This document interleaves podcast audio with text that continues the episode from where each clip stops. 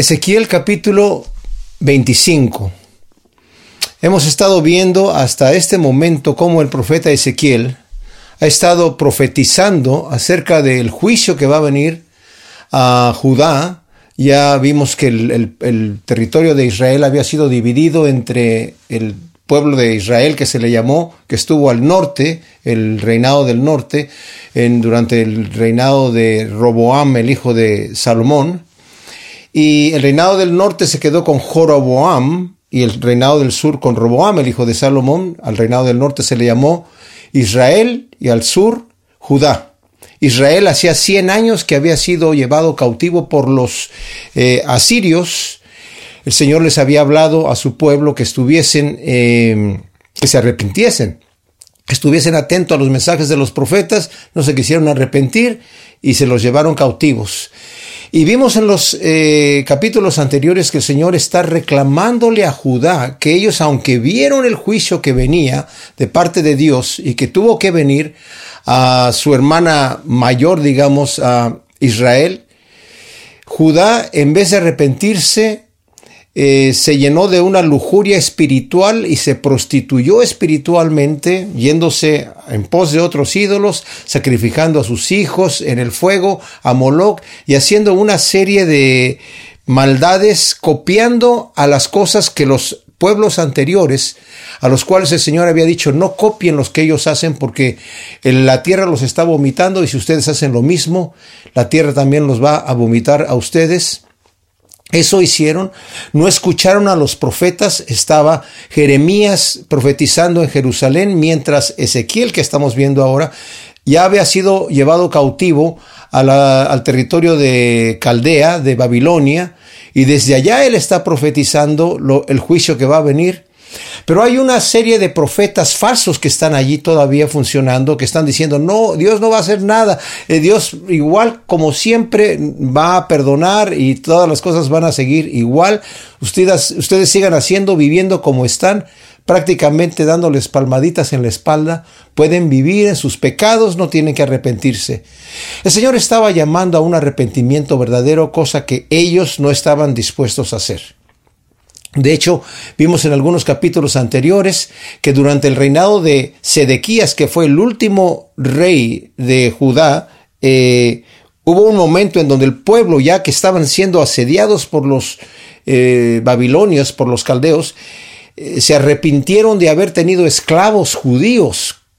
Por tanto tiempo, la ley decía que solamente podían tener esclavos judíos por seis años y al séptimo año tenían que dejarlos en libertad.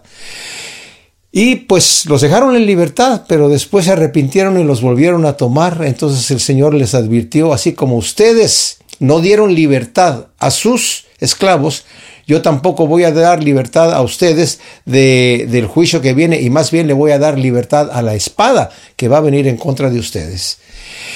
Y vimos en el capítulo anterior que Ezequiel como una señal, ¿verdad?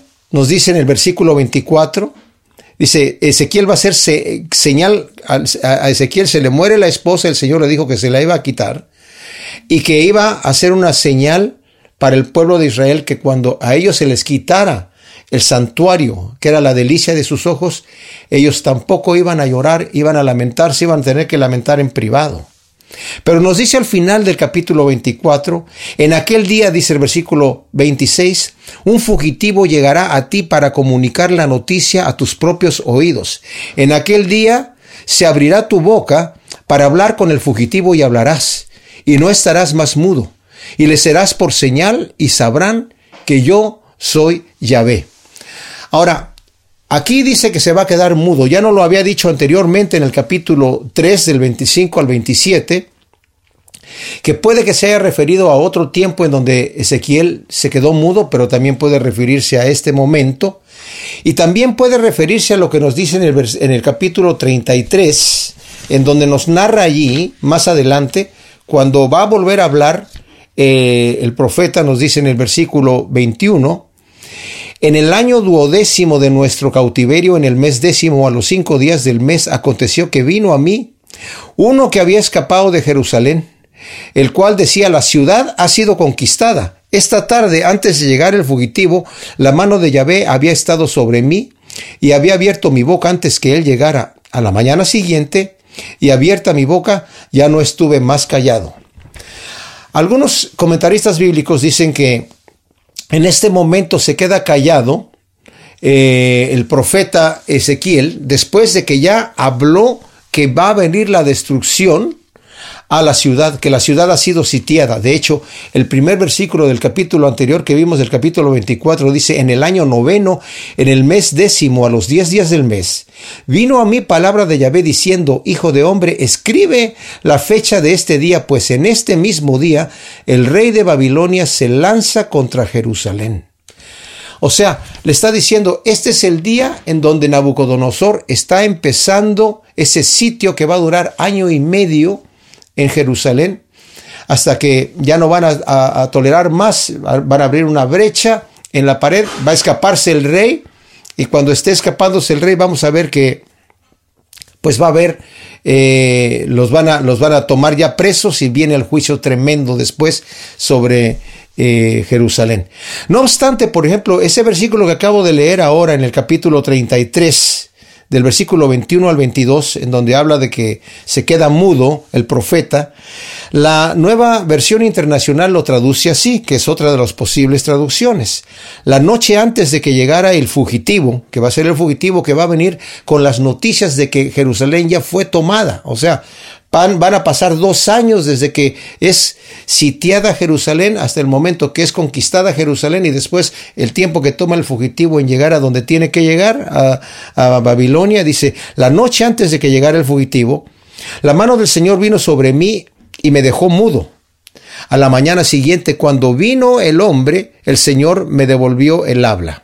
Bueno, para aquellos comentaristas que dicen que el profeta se queda mudo a partir de este momento, se refiere a que se quedó mudo en cuanto a las profecías de juicio que van a venir a Israel. Ya no va, a hablar ninguna, ninguna profecía de juicio hasta el capítulo 33. De aquí van a venir profecías de juicio contra las ciudades y las naciones que estaban alrededor de Israel, incluyendo también a Egipto, a Tiro y a Sidón, que estaban hacia el norte, y a las que estaban cercanas a ellos en ese momento. Y estas profecías, más que para las naciones, porque no creo yo que estas naciones llegaron a escuchar las profecías de Ezequiel, es para Israel, para que sepan que aunque el Señor está trayendo un juicio, un juicio terrible de castigo y de reprensión y de disciplina para su pueblo, aún así no se ha olvidado de ellos. Entonces vamos a, ver que eh, este juicio de las naciones también es como el, juicio de las naciones que vemos nosotros, por ejemplo, en Mateo 25, y vamos a, a, leer lo que nos dice aquí la escritura. Este es un pasaje que ha sido tomado de muchas maneras, pero quiero que lo veamos a la luz de estos pasajes que estamos viendo aquí. Recordemos que el apóstol Pablo nos dice que todas estas cosas que se escribieron en el Antiguo Testamento se escribieron para nosotros como guías para nosotros para que aprendamos las lecciones de lo que está sucediendo aquí. En este conocido como juicio de las naciones, en el capítulo 25 eh, de Mateo capítulo 31 dice que cuando el Hijo del Hombre venga en su gloria y todos los ángeles con él, entonces se sentará en su trono de gloria y serán reunidas delante de él todas las naciones y los apartará unos a la, eh, eh, como el pastor, ¿verdad? aparta las ovejas de los cabritos y colocará las ovejas a su derecha y las, los cabritos a la izquierda y entonces dirá el rey a los de la derecha, venid benditos de mi Padre heredad el reino preparado para vosotros desde la fundación del mundo, porque tuve hambre y me disteis de comer, tuve sed y me disteis de beber, fui forastero y me acogisteis, desnudo y me cubristeis, estuve enfermo y me visitasteis, estaba en prisión y vinisteis a mí. Entonces los justos le responderán diciendo, Señor, ¿cuándo te vimos hambriento y te sustentamos, o sediento y te dimos de beber? ¿Cuándo te vimos forastero y te acogimos o desnudo y te cubrimos? ¿Cuándo te vimos enfermo o en la cárcel y fuimos a ti? Y respondiendo el rey les dirá, de cierto os digo, en cuanto lo hiciste a uno de estos mis hermanos más pequeños, a mí lo hicisteis. Entonces dirá también a los, a los, de la izquierda, apartados de mí, malditos al fuego eterno preparado para el diablo y sus ángeles, porque tuve hambre y no me diste de beber, tuve sed y no me diste de, de, tuve hambre y no me diste de comer, sed y no me diste de beber, fui forastero y no me acogiste, estaba desnudo y no me cubriste, enfermo y en prisión y no me visitasteis. Entonces ellos también responderán diciendo, Señor, ¿cuándo te vimos hambriento, o sediento, o forastero, o desnudo, o enfermo, o en prisión y no te servimos? Entonces le responderá diciendo, de cierto os digo, en cuanto no lo hiciste a uno de estos más pequeños, tampoco me lo hiciste a mí. E irán estos al castigo eterno y los justos a la vida eterna. A simple vista, cuando leemos este juicio de las naciones, pareciera que la salvación es por obras. O sea, si yo hago bien al que está enfermo, al que necesitado, si yo lo ayudo, entonces voy a heredar el reino preparado. Pero si no me porté bien y ayudando al que no tenía, eh, al que tenía necesidad, entonces el Señor me lo va a tomar en cuenta. Y hay algunos que lo interpretan así. Pero yo quisiera que también lo veamos desde el punto de vista del juicio que el Señor va a traer contra estas naciones que vamos a leer aquí. ¿Por qué? Porque ellos no solamente desatendieron al pueblo de Israel, sino que se gozaron cuando el pueblo de Israel era siendo atacado. En otras palabras, estas naciones son antisemitas y se regocijan. Las tienen a Israel como enemigo y se regocijan cuando su enemigo cae.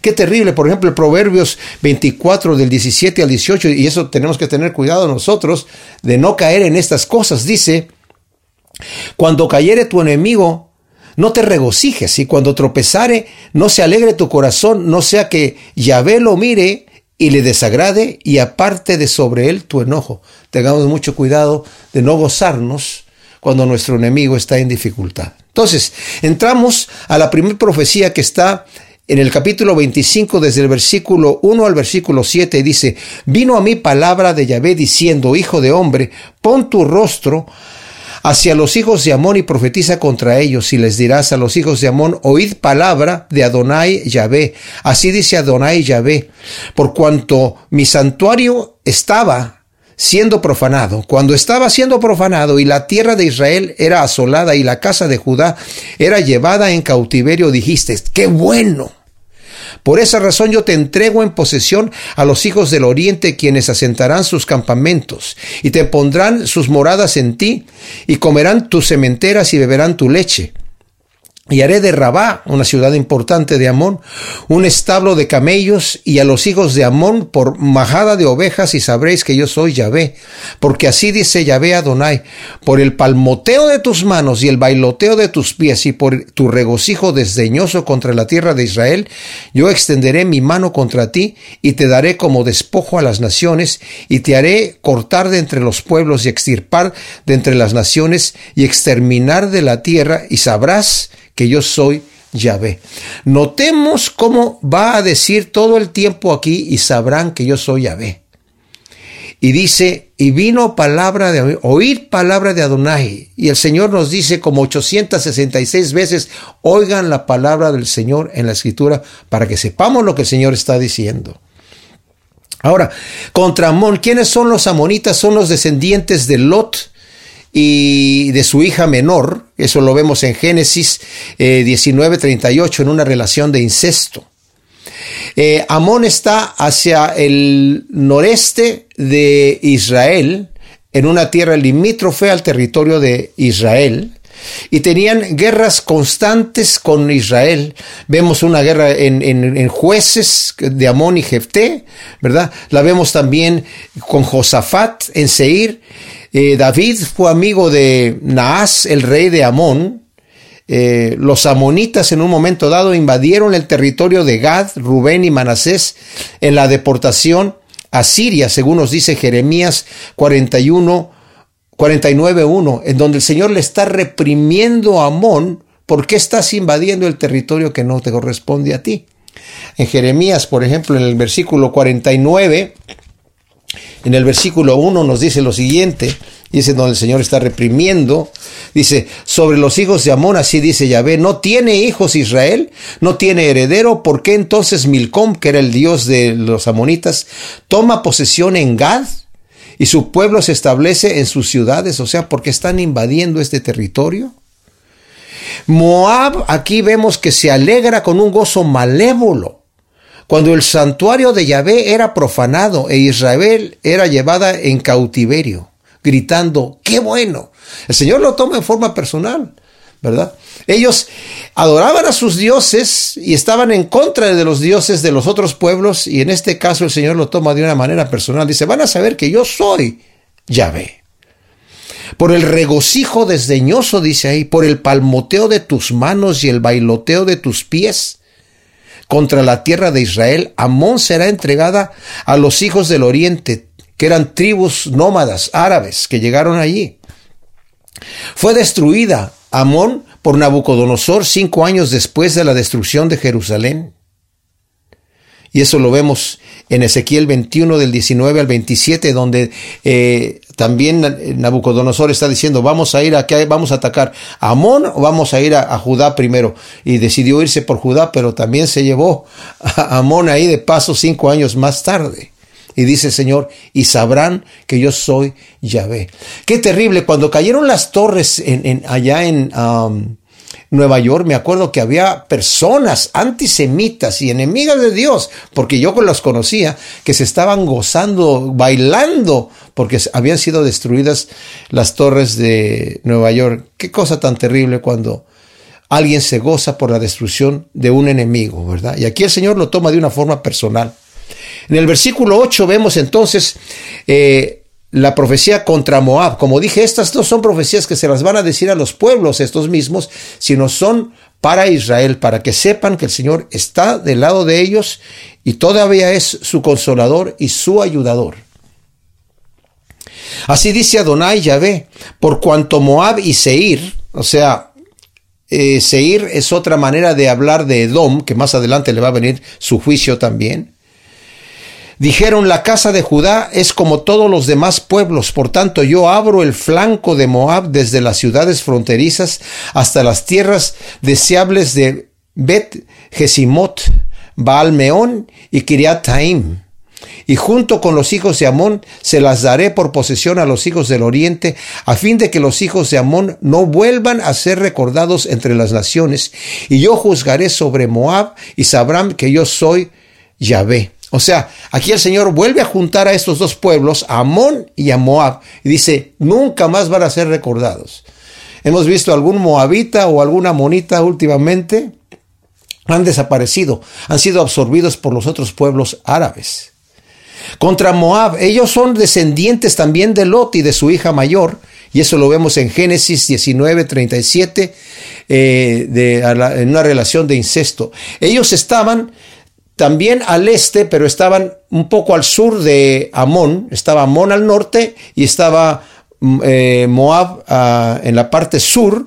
Eh, había un territorio en medio de los dos que Israel había conquistado em, en, una, en una guerra con el rey Seón, que era el rey de Esbón, conquistó parte del territorio de Moab e Israel lo ganó en batallas. Eso lo podemos ver en Números capítulo 21.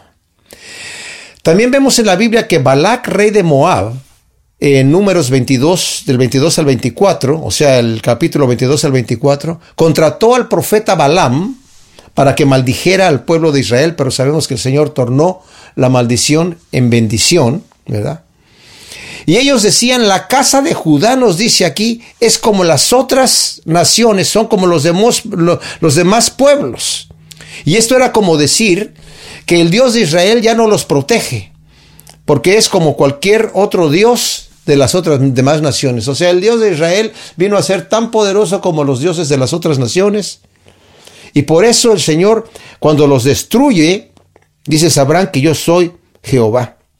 ¿Y cómo fueron destruidos por Nabucodonosor junto con los amonitas, obviamente? Su territorio fue conquistado más adelante por las mismas tribus nómadas árabes que eran pacíficas y vivían en tiendas, ¿verdad? Imagínense, estos tremendos guerreros eh, poderosos fueron conquistados primero por Nabucodonosor y después invadidos por estas tribus pacíficas nómadas árabes. Y Dios nos muestra aquí que Él es el único Dios vivo que aunque su pueblo ha pecado y debe ser disciplinado, no se ha olvidado de él. El Señor no se va a olvidar de, su pueblo. Y sabemos que el Señor dice, eh, así como van a continuar el sol saliendo, ¿verdad? Mostrando y, toda la tierra funcionando, mi palabra va a continuar. Es más, más fácil que deje de funcionar la naturaleza como funciona, dice, a que yo falte a mi, a mi palabra, ¿verdad? Entonces fue conquistada por eh, Nabucodonosor, fue casi aniquilada por David eh, y también fue eh, conquistada por Joás y por eh, Usías. Em, Judas Macabeo, porque dice aquí, mi pueblo es el que los va a derrotar. Vamos a ver que Judas Macabeo es el que va a, a, derrotar todo esto, pero eso lo, lo, vemos más claro cuando entremos aquí a la profecía contra Edom, donde dice, así dice Adonai Yahvé por lo que hizo Edom, vengándose cruelmente de la casa de Judá y ofendiéndoles en gran manera, así dice Adonai Yahvé, yo extenderé mi mano sobre Edom y cortaré de ella hombres y bestias, y la asolaré desde Temán hasta Dedán, donde caerán a cuchillo, y descargaré mi venganza sobre Edom por medio de mi pueblo Israel, y harán en Edom según mi ira y conforme a mi indignación y conocerán mi venganza, dice Adonai Yahvé. Edom estaba todavía al sur de Moab y de Amón, más al sur, en el territorio abajo el territorio de Israel. Sabemos que Edom viene de Saúl, el hermano de Jacob, que tuvieron un conflicto cuando Jacob le robó la primogenitura a su hermano y su hermano se consolaba con matarlo. Hicieron las paces de alguna manera, pero se quedaron esas enemistades en generaciones posteriores. Y aquí habla, ¿verdad? De, dice, vengándose cruelmente de la casa de Judá y ofendiéndoles en gran manera. ¿verdad? Por, por ese, ese, ese enemistad constante que tenían. Todas estas naciones eran vecinas y aprovechaban de Israel cada vez que era atacada, robándole posesiones y territorio. Pero Edom también, aparte de todo eso, Edom lo que hacía era cuando estaba siendo atacada Israel, de alguna manera, ellos llegaban y también atacaban, ¿verdad? Y se ponían del lado de los enemigos. Y por eso vemos que dice aquí que van a, el versículo 14 dice, descargaré mi venganza sobre Edom por medio de mi pueblo Israel. ¿Cuándo fue conquistada Edom por medio del pueblo de Israel? Cuando Judas Macabeo, de acuerdo a lo que nos dice eh, Primera de Macabeos 5, eh, del 1 al 8, fue invadida por eh, Judas Macabeo. No, no lo dice así, eh, cuando las naciones vecinas supieron que el altar había sido reconstruido y que el templo había sido edificado de nuevo como era antes, se indignaron mucho y decidieron exterminar a los israelitas que vivían entre ellos. Estamos hablando del 126 antes de Cristo. Comenzaron pues a matarlos para exterminarlos. Entonces Judas fue a luchar contra los descendientes de Saúl en Idumea y atacó a a Cravetene, donde tenían rodeados a los israelitas. Ahí causó a los idumeos una gran derrota y los sometió y los saqueó. Y también se eh, acordó de la maldad de la gente de Beón. Bueno, y en sí conquistó lo que era todo de Edom, de Amón y lo que quedaba de Moab. Después fueron eh, forzados a, eh, hacerse judíos por Juan Hircano, el sobrino de Judas Macabeo, y al final fueron destruidos por Nabucodonosor también, ¿verdad? En aquella época. Y el Señor dice, conocerán mi venganza, dice el Señor. Y al final nos dice contra Filisteas y dice Adonai Yahvé, por cuanto los filisteos actuaron vengativamente y aniquilaron con saña a causa de la antigua hostilidad. Así dice Yahvé, he aquí yo extiendo mi mano contra los filisteos y cortaré a los cereteos y Destruiré el resto que queda en la costa del mar y ejecutaré en ellos una gran venganza con airadas y reprensiones y sabrán que yo soy Yahvé cuando tome mi venganza en ellos. Vemos entonces cómo el Señor toma venganza de los pueblos que han sido antisemitas y que han estado contra su pueblo. Y dice el Señor, concluye diciendo, sabrán que yo soy Yahvé cuando tome mi venganza en ellos. Mía es la venganza, yo pagaré, dice el Señor. Así que cuando tu enemigo tenga, te, te, te, te haga causa de mal, Dice la palabra, tú ora por él y bendícelo. Ascuas de fuego vas a montenar sobre su cabeza, que significa su conciencia lo vas a tocar en su conciencia para que él reconozca que tú tienes al Señor y tal vez se arrepiente y se acerca al Señor por medio del testimonio nuestro, dejándole la venganza al Señor, porque además Él cuando hace su venganza la hace justa. Y vemos aquí, mis amados, algo para nosotros. ¿En qué se aplica a nosotros? Los enemigos nuestros, que son enemigos de Cristo, el Señor también. A ellos les va a pagar de acuerdo a sus obras. Nosotros descansemos en el Señor y dejemos que el Señor sea el que cumpla la venganza que hay que vengar y nosotros simplemente descansamos en su justicia, su amor y su misericordia. Gracias Señor, te pedimos que tú siembres estas palabras en nuestros corazones, que produzcan su fruto al ciento por una y aprendamos a descansar en tu amor. En el nombre de Cristo. Amén.